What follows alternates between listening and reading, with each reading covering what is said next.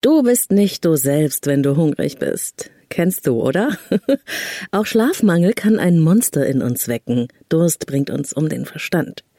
Jeder von uns weiß aus eigener Erfahrung, was passiert, wenn unsere körperlichen Grundbedürfnisse nicht befriedigt sind oder irgendwie vernachlässigt werden. Langfristig kann das dann sogar zu körperlichen Schäden oder sogar zum Tod führen. Es ist existenziell. Erst kommt das Fressen und dann kommt die Moral, weiß man schon seit Brecht. Ist ja vollkommen klar. Im Vergleich zu den körperlichen Grundbedürfnissen aber stehen unsere psychischen Grundbedürfnisse so ein bisschen im Schatten. Und ich denke, sie werden unterschätzt. Grund genug, dich in dieser Episode mitzunehmen in die Welt der psychischen Bedürfnisse. Denn hier entscheidet sich, ob wir uns wohlfühlen in unserem Leben oder eben nicht. Leben, lieben, lassen. Der Podcast zum Thema Persönlichkeit, Beziehung und Selbstliebe. Von und mit Claudia Bechert-Möckel.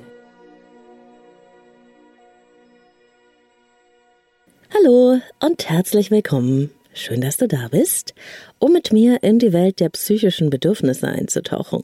Ich gebe es zu, es klingt ein bisschen theoretisch. Ist es aber überhaupt gar nicht, wie du hören wirst. Denn du kannst direkt jetzt und hier beim Hören des Podcasts mal schauen, wie das eigentlich in deinem Leben so ist.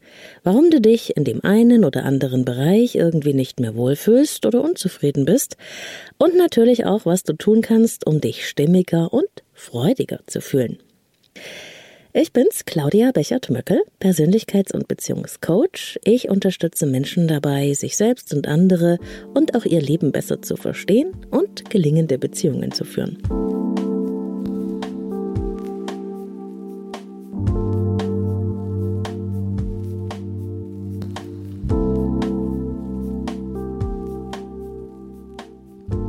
Und wie ich es schon gesagt habe, mit unseren körperlichen Bedürfnissen sind wir in der Regel recht gut in Kontakt. Ehrlich gesagt geht das auch gar nicht anders. Sind wir müde oder der Magen knurrt? Frieren wir oder haben wir Durst? Dann zeigt uns das unser Körper unmissverständlich. Wir fühlen uns dann unwohl, und zwar sehr. Und das ist der Antrieb, uns um unsere Bedürfnisse zu kümmern. Wir müssen essen, trinken, schlafen, uns vor der Witterung schützen, um überleben zu können. Aber ob wir uns dabei emotional oder mental wohlfühlen, ob es uns gut geht, ob wir Freude empfinden, das ist auf dieser wirklich existenziellen Ebene erstmal zweitrangig. Und doch funktioniert das alles auf der Ebene der psychischen Bedürfnisse ganz ähnlich. Sind die nämlich nicht erfüllt, treten unangenehme Gefühle auf. Es fehlt uns dann etwas. Wir werden freudlos, leer oder traurig, fühlen uns vielleicht fremd. Mir fällt immer wieder auf, dass meine Klienten und Klientinnen oft gar nicht so genau schauen, was brauche ich eigentlich, um mich wohlzufühlen. Die Frage, geht es mir gut in meiner Beziehung oder nicht, wird häufig versucht zu beantworten mit, wie müsste ich sein? Wie sollte ich empfinden? Anstatt mit Was ist mir denn wichtig? Was ist unabdingbar für mich? Kurz gesagt, es ist immer eine Balance aus eigener innerer Haltung und äußeren Umständen, die unser Wohlgefühl beeinflussen. Was brauche ich? Was darf ich erwarten? Das wird nach meiner Meinung oft unterschätzt. Damit haben die meisten von uns einfach weniger Erfahrung. Und auch unter Experten gibt es gar keine klare Meinung darüber, wie viele dieser psychischen Grundbedürfnisse wir eigentlich wirklich haben. Ich orientiere mich hier an dem Modell des Psychologen Klaus Grave. Und auch wie immer der Hinweis, mir geht es in diesem Podcast nicht um fachliches oder theoretisches Wissen für Experten. Ich sage gern, mach's einfach. Mir geht's um Erkennen und Sichtbarmachen und lebensnahe Anwendbarkeit. Schauen wir uns also die vier wichtigsten psychischen Grundbedürfnisse an. Nummer eins ist das Bedürfnis nach Bindung. Wir sind Bindungstiere, sage ich gerne. Verbunden zu sein ist für uns existenziell. Das beginnt schon im Mutterleib und es hört unser ganzes Leben lang nicht mehr auf. Wir wollen dazugehören, ein Teil von etwas sein, uns geliebt fühlen und wir wollen lieben. Wir wollen Bindungen eingehen. Wir brauchen die anderen, um uns wohlzufühlen. Wir wollen berührt sein und wir wollen berühren, uns in anderen wiederfinden, miteinander sein, zu einem Team, zu einer Gruppe, einer Familie, einem Stamm gehören. Dieser Wunsch, diese Sehnsucht, dieses Bedürfnis hängt an uns dran, wie unser Bein. Es geht nicht ab. Egal was du dir sagst, es gehört zu dir und es geht nicht wegzumachen. Der Mensch wird am Du zum Ich. So hat Martin Buber, der Philosoph, sehr schön das Ganze in Worte gefasst und meinte damit, dass unsere Individualität erst im Zusammenspiel mit den anderen spürbar wird. Das Bedürfnis nach Bindung, das spielt gerade in den ersten Lebensjahren, in denen wir ja sehr abhängige kleine Wesen sind und auf die Zuwendung unserer Bezugspersonen und meist sind das die Elternfiguren angewiesen sind, eine riesen, riesengroße Rolle. Und genau hier, wo wir am meisten von der Zuwendung der Großen abhängig sind, als Kind, wo wir unser Selbstbild daraus entwickeln, wie andere mit uns umgehen, kann das Bedürfnis nach Bindung eben auch schon frühzeitig frustriert werden. Bekommen wir nicht die Wärme, die Zuwendung, die Aufmerksamkeit oder die Liebe, die wir brauchen, um uns okay, liebenswert und angenommen und gesehen zu fühlen, kann das schon in der Kindheit unser Grundvertrauen in Menschen und Beziehungen tief erschüttern. Man spricht hier vom Urvertrauen, das eben vorhanden ist oder angeknackst. Und ich habe bereits eine ganze Podcast-Folge zum Urvertrauen gemacht. Ein ganz wichtiges Thema, wie ich finde. Und auch diese Folge und den Artikel verlinke ich dir gerne in den Show Notes. Die Bindungsforschung, die zeigt uns, wie tief sich diese frühen Bindungserfahrungen in unserem Nervensystem regelrecht einspuren und wie sie später als eine Art Blaupause für Beziehungen in unserem Leben dienen. Und ich bin wirklich immer wieder tief beeindruckt, wie stark sich das in meiner Arbeit mit Paaren zeigt, wenn wir die Bindungsmuster sichtbar machen. Denn die sind in der Regel eine unbewusste Wiederholung der frühen Bindungsstruktur, die man erlebt hat. In einer der nächsten Folgen, so habe ich mir das vorgenommen, werde ich mal genauer auf die unterschiedlichen Bindungsstile eingehen, die heute sehr gut erforscht sind. Und die großen Namen der Bindungsforschung und Bindungstheorie sind John Bowlby, das war ein britischer Kinderpsychiater, und Mary Ainsworth, eine kanadische Psychologin. Aber wie gesagt, bald wird es eine Folge zu unseren Bindungsstilen geben und auch da lässt sich meist recht gut erkennen, wo man eigentlich mit sich selbst verortet ist. Kommen wir aber wieder zurück zum kindlichen Bindungsbedürfnis. Für das Kind geht es nämlich nicht nur um körperliche Versorgung. Fehlen uns emotional zugewandte Bezugspersonen, die auch wirklich anwesend sind, also da, fehlt uns Aufmerksamkeit, oder Spiegelung oder und das Gefühl, sicher gebunden zu sein, dann haben wir eine erhöhte Wahrscheinlichkeit, später Bindungsschwierigkeiten und psychische Probleme im Allgemeinen zu entwickeln. Auf den Punkt gebracht, unsere ersten Beziehungserfahrungen prägen uns für unser ganzes Leben. Unbedingt erwähnen möchte ich an dieser Stelle auch die Arbeit von Professor Marz von der Universität in Halle, Hans-Joachim Marz ist der Autor des Buches Die narzisstische Gesellschaft und er hat mit seinem Team sehr gut erforscht, welche Auswirkungen verschiedene Probleme in den mütterlichen und väterlichen Beziehungen unserer Kindheit zu welchen Problemen im Erwachsenenalter werden können. Das ist super beeindruckend. Auch da ein Link in den Show Notes. Und so konnte Professor Marz zum Beispiel nachweisen, dass die Frage, was Menschen denken, wie ihre Eltern reagiert haben, als diese eben erfuhren, dass sie Nachwuchs erwarten, die Antwort auf diese Frage wirkt sich maßgeblich auf unser späteres Selbstwertgefühl aus. Ist das nicht Wahnsinn? Leben ist Beziehung und man kann dieser Wahrheit gar nicht genug Stellenwert geben. Doch auch später, wenn wir älter und eigenständiger sind, hat das Bindungsbedürfnis einen großen Einfluss auf unsere Zufriedenheit. Eine Familie zu haben, Freunde, Partner oder Partnerin, Kollegen, auf die wir uns verlassen können, Sportteams vielleicht, Interessengruppen, Austausch mit Menschen, die uns verstehen und mögen, ein tragfähiges soziales Netz, das alles erfüllt unser Bedürfnis nach Bindung auf vielfältige Weise und hat großen Einfluss auf unser Lebensglück und unsere Lebenszufriedenheit.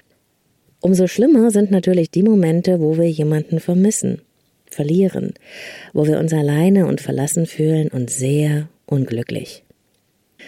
Und selbst dann, wenn man sich vom Partner oder von der Partnerin trennt, obwohl die Beziehung gar nicht funktioniert hat und man weiß es auch, kann man dennoch sehr traurig sein und den anderen vermissen.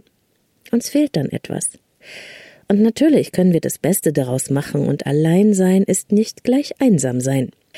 Dennoch ist Einsamkeit eines der schrecklichsten Gefühle, die Menschen haben können. Einsamkeit kann krank machen, denn sie ist das komplette Gegenteil von unserer natürlichen Sehnsucht danach, mit anderen Menschen verbunden zu sein.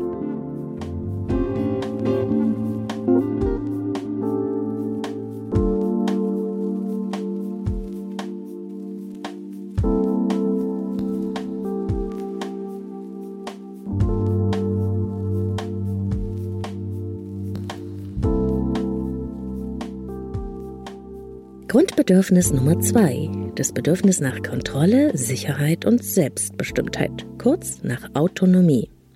Jetzt wird die Sache richtig spannend. Denn nun, da wir wissen, wie wichtig Bindung für uns ist, entsteht mit dem Bedürfnis nach Autonomie eine Art Gegenpol zum Bindungsbedürfnis.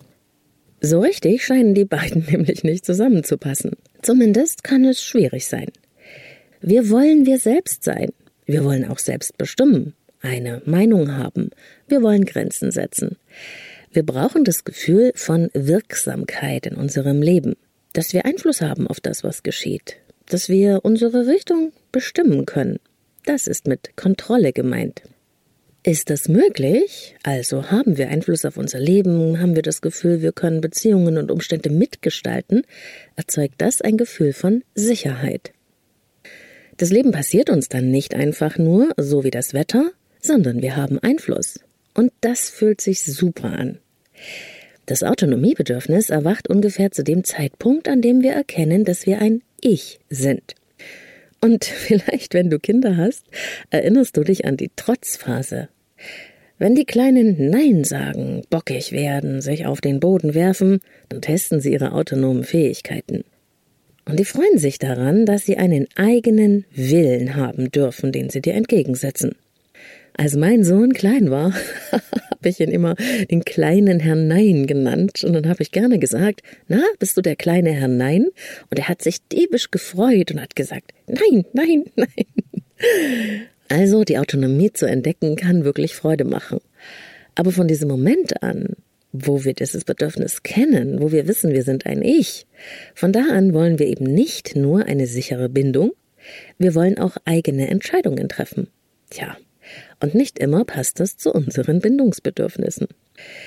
Denn werden unsere Autonomiebestrebungen zum Beispiel in der Kindheit permanent mit Vorwürfen und Schuldgefühlen untergraben, dürfen wir irgendwie nicht wir selber sein, wird uns vielleicht gespiegelt, dass es nicht okay ist, was wir machen, wie wir das machen, wer wir sind, dann opfern wir natürlich unsere Autonomie und unser Kontrollbedürfnis um nicht die Bindung zu den Bezugspersonen zu gefährden. Das Bedürfnis nach Bindung steht für uns als Kind über allem. Der Widerspruch dieser beiden so wichtigen Grundbedürfnisse, ne? Autonomie und Bindung, der kann sich auch durch unser ganzes Leben ziehen. In Paarbeziehungen und auch in Familien ist das ein häufiges Thema. Kann ich so sein, wie ich sein will und ein Teil vom Großen und Ganzen sein?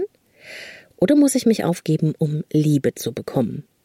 Das ist die Frage. Und natürlich wird unser Autonomie-, Sicherheits- und Kontrollbedürfnis auch verletzt, wenn wir häufig die Erfahrung machen, dass Situationen nicht vorhersehbar sind und dass wir keinen Einfluss auf unser Leben nehmen können. Das kann auch sein, wenn wir in der Kindheit keine klaren, verlässlichen Regeln gesetzt bekommen haben. Oder wenn im späteren Leben unkontrollierbare Ereignisse wie Katastrophen über uns hereinbrechen. Den Arbeitsplatz zu verlieren kann so eine Katastrophe sein, ein Naturereignis, dem wir ausgesetzt sind, aber eben auch, wenn uns der Beziehungspartner oder die Partnerin verlässt, dann tut die Trennung auch deswegen so weh, weil wir machtlos sind, ausgeliefert, hilflos und wir nichts mehr tun oder beeinflussen können.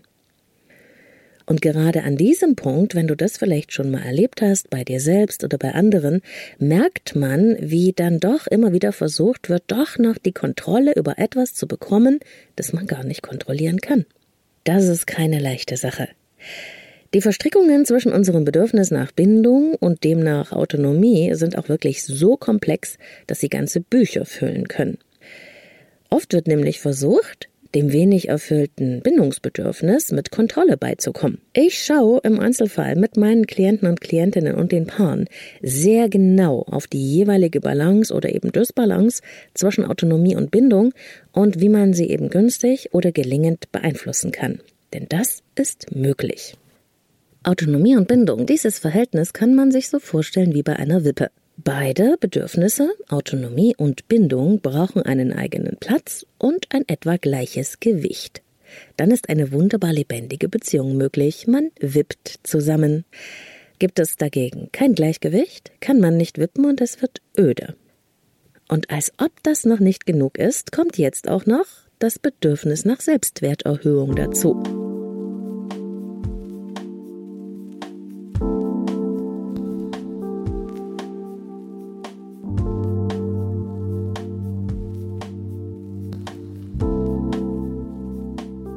Bedürfnis nach Selbstwerterhöhung. Das klingt so richtig bekloppt, oder? Es klingt so, als würde man sich über andere erheben. Aber natürlich, darum geht es gar nicht. Was es meint, ist die Tatsache, dass wir Anerkennung und Wertschätzung brauchen, um uns wirklich wohlzufühlen. Wir wollen gesehen werden in unseren Bemühungen, Gutes zu tun. Auch Lob fühlt sich für uns ganz hervorragend an aber auch Ziele zu erreichen, etwas zu bewirken, uns in unserer Einzigartigkeit und in unseren Fähigkeiten zu spüren, verschafft uns ein gutes Okay-Gefühl und dadurch erhöht sich unser Selbstwertempfinden. Es ist ein Streben, das schon von Kindheit an in uns wohnt, dass wir uns selbst als gut, okay, kompetent und von anderen geschätzt fühlen. Und auch dieses Bedürfnis hängt eng mit den anderen und den Verbindungen zum Großen und Ganzen zusammen. Wachsen wir in einem Umfeld auf, das Vertrauen in uns hat, unsere Leistungen anerkennt und uns gleichzeitig vermittelt, dass auch Fehler dazugehören und dass etwas falsch machen gar nichts in unserem Wert ändert, dann erfüllt sich unser Bedürfnis. Ich zum Beispiel bin mit dem Druck zum Perfektionsstreben aufgewachsen. Ich war eine Einserschülerin, Klassenbeste. Und dennoch, wenn ich eine 2 in Mathe geschrieben habe, bei der mir ein Punkt zu eins gefehlt hat, ging meine Kinderwelt unter. Stundenlang habe ich damals am Fenster gesessen, vom Schulschluss an, um den Moment zu erhaschen, wenn mein Vater das Haus betreten würde.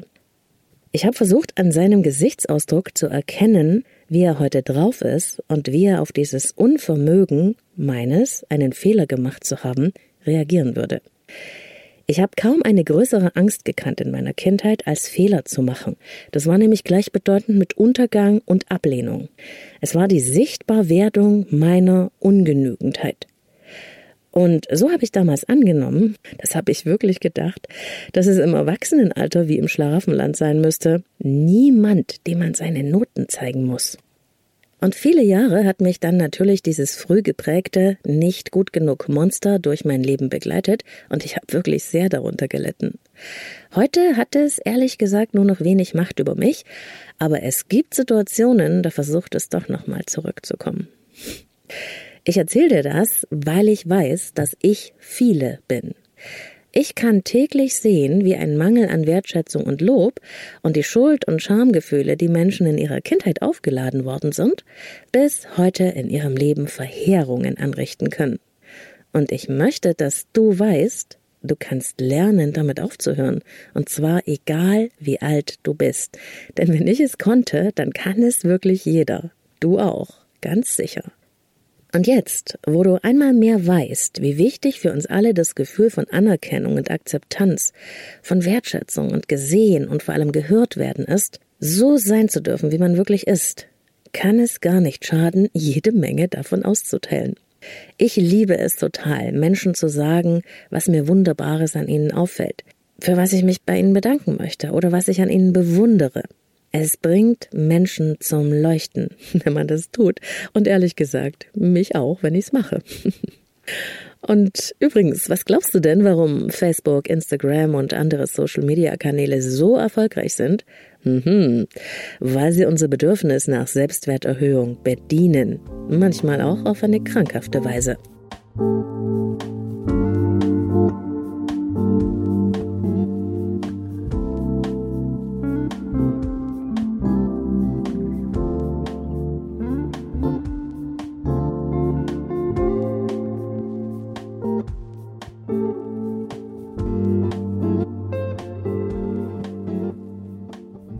Wir zu Grundbedürfnis Nummer 4, das Bedürfnis nach Lust bzw. Unlustvermeidung. Man kann es zugeben oder nicht, aber ich glaube, wir alle streben nach angenehmen Erfahrungen und wir vermeiden gerne Sachen, die nerven.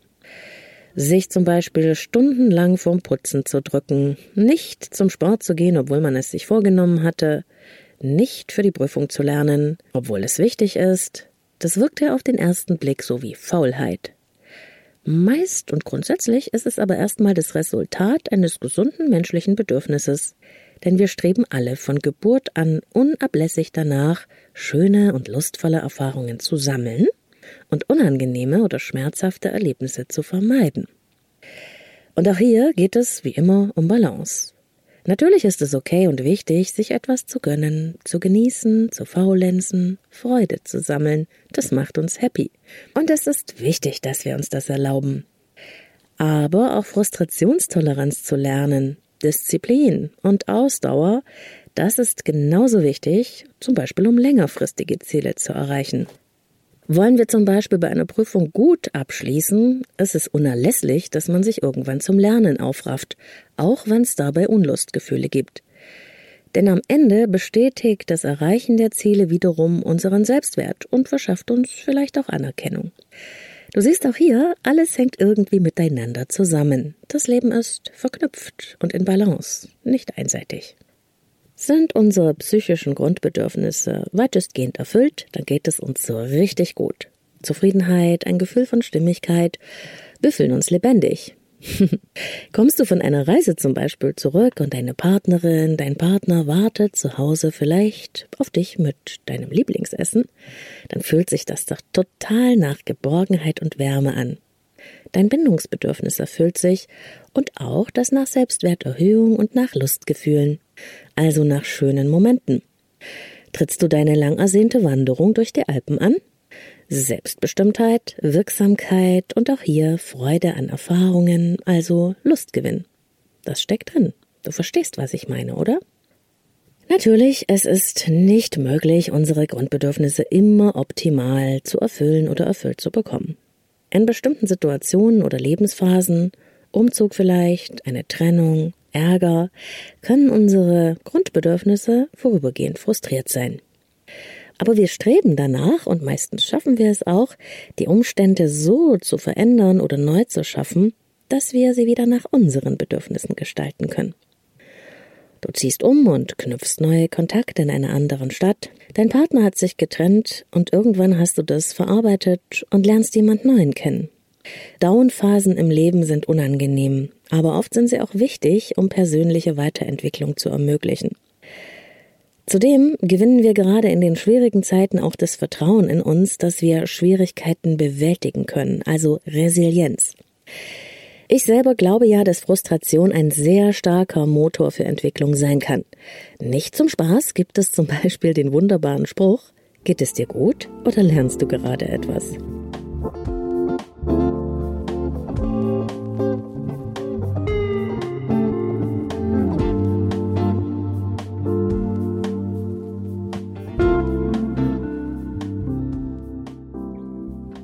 Und wie ist es eigentlich in deinem Leben? Ein erster Schritt zum Wohlbefinden ist es, die eigenen Bedürfnisse zu kennen oder vielleicht auch erstmal kennenzulernen. Es lohnt sich mal zu checken, wie ist denn es eigentlich in meinen Beziehungen, meinen Freundschaften, meiner Familie, meinem Job oder in anderen Lebensbereichen. Wenn du dir die vier psychischen Grundbedürfnisse wie Säulen vorstellst, welche Säulen tragen in diesem Bereich? Welche sind brüchig oder weggebrochen? Denk doch mal an deine Beziehung und frag dich, wie steht es denn mit meinem Bindungsbedürfnis? Fühle ich mich geliebt? Habe ich ein Gefühl von Nähe und Vertrautheit, Verbundenheit? Ist mein Partner, meine Partnerin zugewandt? Bemüht sie oder er sich um mich und die Beziehung? Liebe ich selbst? Was gebe ich in diese Bindung hinein? All das gehört zum Thema Bindungsbedürfnis. Kann ich auch ich selbst sein? Grenzen setzen? Nein sagen? Spielen meine Bedürfnisse eine Rolle in dieser Beziehung oder ist da nur Platz für eine Meinung und eine Richtung? Können wir uns auseinandersetzen und Lösungen finden? Ist es möglich, auch eigene Interessen zu verfolgen? Werde ich ernst genommen? Fühle ich mich sicher in dieser Beziehung? Habe ich Vertrauen? Das alles gehört zum Bedürfnis Autonomie, Kontrolle und Sicherheit. Und gibt es Komplimente ab und zu? Gesten der Liebe, Wertschätzung, Lob? Spüre ich, was ich dem anderen bedeute? Werde ich gesehen, gehört, wahrgenommen? Das betrifft den Bereich der Selbstwerterhöhung. Und last but not least haben wir schöne gemeinsame Erfahrungen, Zärtlichkeit, Sex? Erleben wir Freude durch das Teilen von Interessen, von Zielen, gemeinsamen Träumen? Überwiegt der Freude oder der Frustanteil in deiner Beziehung? Daran kannst du sehen, wie es um Unlustvermeidung bzw. das Bedürfnis nach lustvollen Erfahrungen steht. Und dieses Check-up-Prinzip kannst du eigentlich für alle Lebensbereiche anwenden. Dabei kann man erstaunliche Entdeckungen machen und nicht immer nur positive. Eine Klientin zum Beispiel, mit der ich gestern erst über diese vier Grundbedürfnisse unseres Selbst gesprochen habe, der gingen total die Augen auf. Sie stellte fest, dass sie in ihrer Beziehung, aus der sie sich bereits gelöst hatte, in allen Grundbedürfnissen im Minusbereich war. Du kannst dir denken, dass das eine Beziehung voller Streit, Schuldvorwürfe und Frustration war. Sehr einseitig. Und natürlich hat sie sich gefragt, wieso sie nie darauf gekommen war. Die ganz kurze Erklärung an dieser Stelle. Diese Art von Beziehung war ihr schon vertraut, aus ihrer Herkunftsfamilie. Einen sehr wichtigen Hinweis bei der Untersuchung deiner Bedürfnisse in deinem Leben geben dir übrigens deine Gefühle. Was sich gut anfühlt, hat mit erfüllten Bedürfnissen zu tun, in der Regel. Was sich schlecht anfühlt, meist mit unerfüllten. Wenn wir also wissen, wo es hakt, und wir das untersucht haben, dann können wir schauen, was lässt sich tun, um die Situation zu verändern. Ich wünsche dir, dass deine Bilanz gut ausfällt und wenn nicht, dass du Wege findest, wie du deine wichtigsten psychischen Grundbedürfnisse etwas mehr erfüllen kannst. Denn wir alle haben es verdient, uns geliebt, selbstbestimmt und auch wertvoll zu fühlen und viele wunderschöne Erfahrungen in unserem Leben zu machen. Das wünsche ich dir von ganzem Herzen. Alles Liebe, deine Claudia.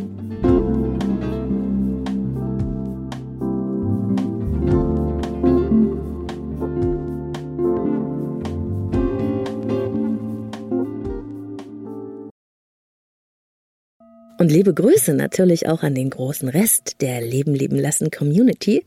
Ich hoffe, ihr fühlt euch alle gemeint und gesehen. Und ich freue mich, dass es euch gibt, dass ihr so treue Hörer seid. Bin auch total happy über die Post auf allen Kanälen, über eure Geschichten, die ihr mit mir teilt, über eure Wertschätzung und euer Vertrauen. Dickes, fettes Dankeschön. Immer wieder. Ich kann aber auch sehr gut nachvollziehen, wenn jemandem etwas nicht gefällt, wenn man andere Erwartungen hat vielleicht, wenn einem irgendwas auffällt und man gerne was loswerden möchte, Kritik äußern will. Und natürlich kann ich da durchaus Wertschätzung darin erkennen, dass sich jemand die Mühe macht, mir etwas zu schreiben, das ihm ja wichtig ist. Genauso wünsche ich mir aber natürlich Akzeptanz dafür, dass ich in meinem Podcast die Themen auf die Art und Weise transportiere, die mir entspricht. Das muss ja gar nicht jedem gefallen, das ist gar nicht möglich und ich erwarte das auch nicht. Und Meinungen gehen halt auch extrem auseinander und das möchte ich gerne mal an folgenden Beispielen zeigen. Erst vor kurzem hat sich jemand auf iTunes beklagt, dass früher alles besser war. Hm. Meine Folgen gar keinen, ne? also gar keinen Inhalt mehr hätten und ich doch bitte wieder Folgen wie früher machen soll. Tja, da habe ich schon geschluckt, ne? Ganz ehrlich, und mein altes Ich bin nicht gut genug Monster hat gezuckt. Tja, aber es ist okay. Sichtbarkeit sorgt eben auch für Kritik. Diesen Gegenwind muss ich aushalten. Schreckliche Stimme. Kann man sich gar nicht konzentrieren, hat auch jemand in einem Kommentar geschrieben. Und ein oder eine andere, wo hast du diese wunderbare Stimme her? Ich liebe sie. Du sprichst zu schnell, du sprichst zu langsam, mach die Episoden bitte nicht so lang. Warum sind denn die Episoden zu kurz?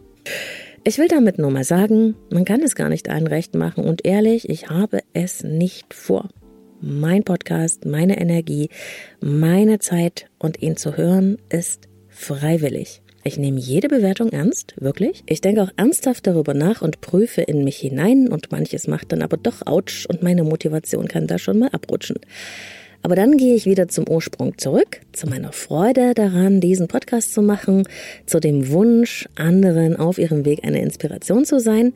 Und es geht nur auf meine eigene Weise und das wird auch so bleiben. Und ich danke euch für euer Verständnis. Schnell noch ein Hinweis zum Schluss. Den Artikel zur Folge findest du zum Nachlesen auf leben-lieben-lassen.de. Dort wie in den Show Notes alle genannten Links zum Weiter und mehr Wissen. Und auf der Leben leben lassen Website findest du auch alles zum Coaching online oder in Präsenz mit mir. Kannst deinen persönlichen Kennenlerntermin vereinbaren, wenn du magst und auch ein kleines bisschen Geduld hast.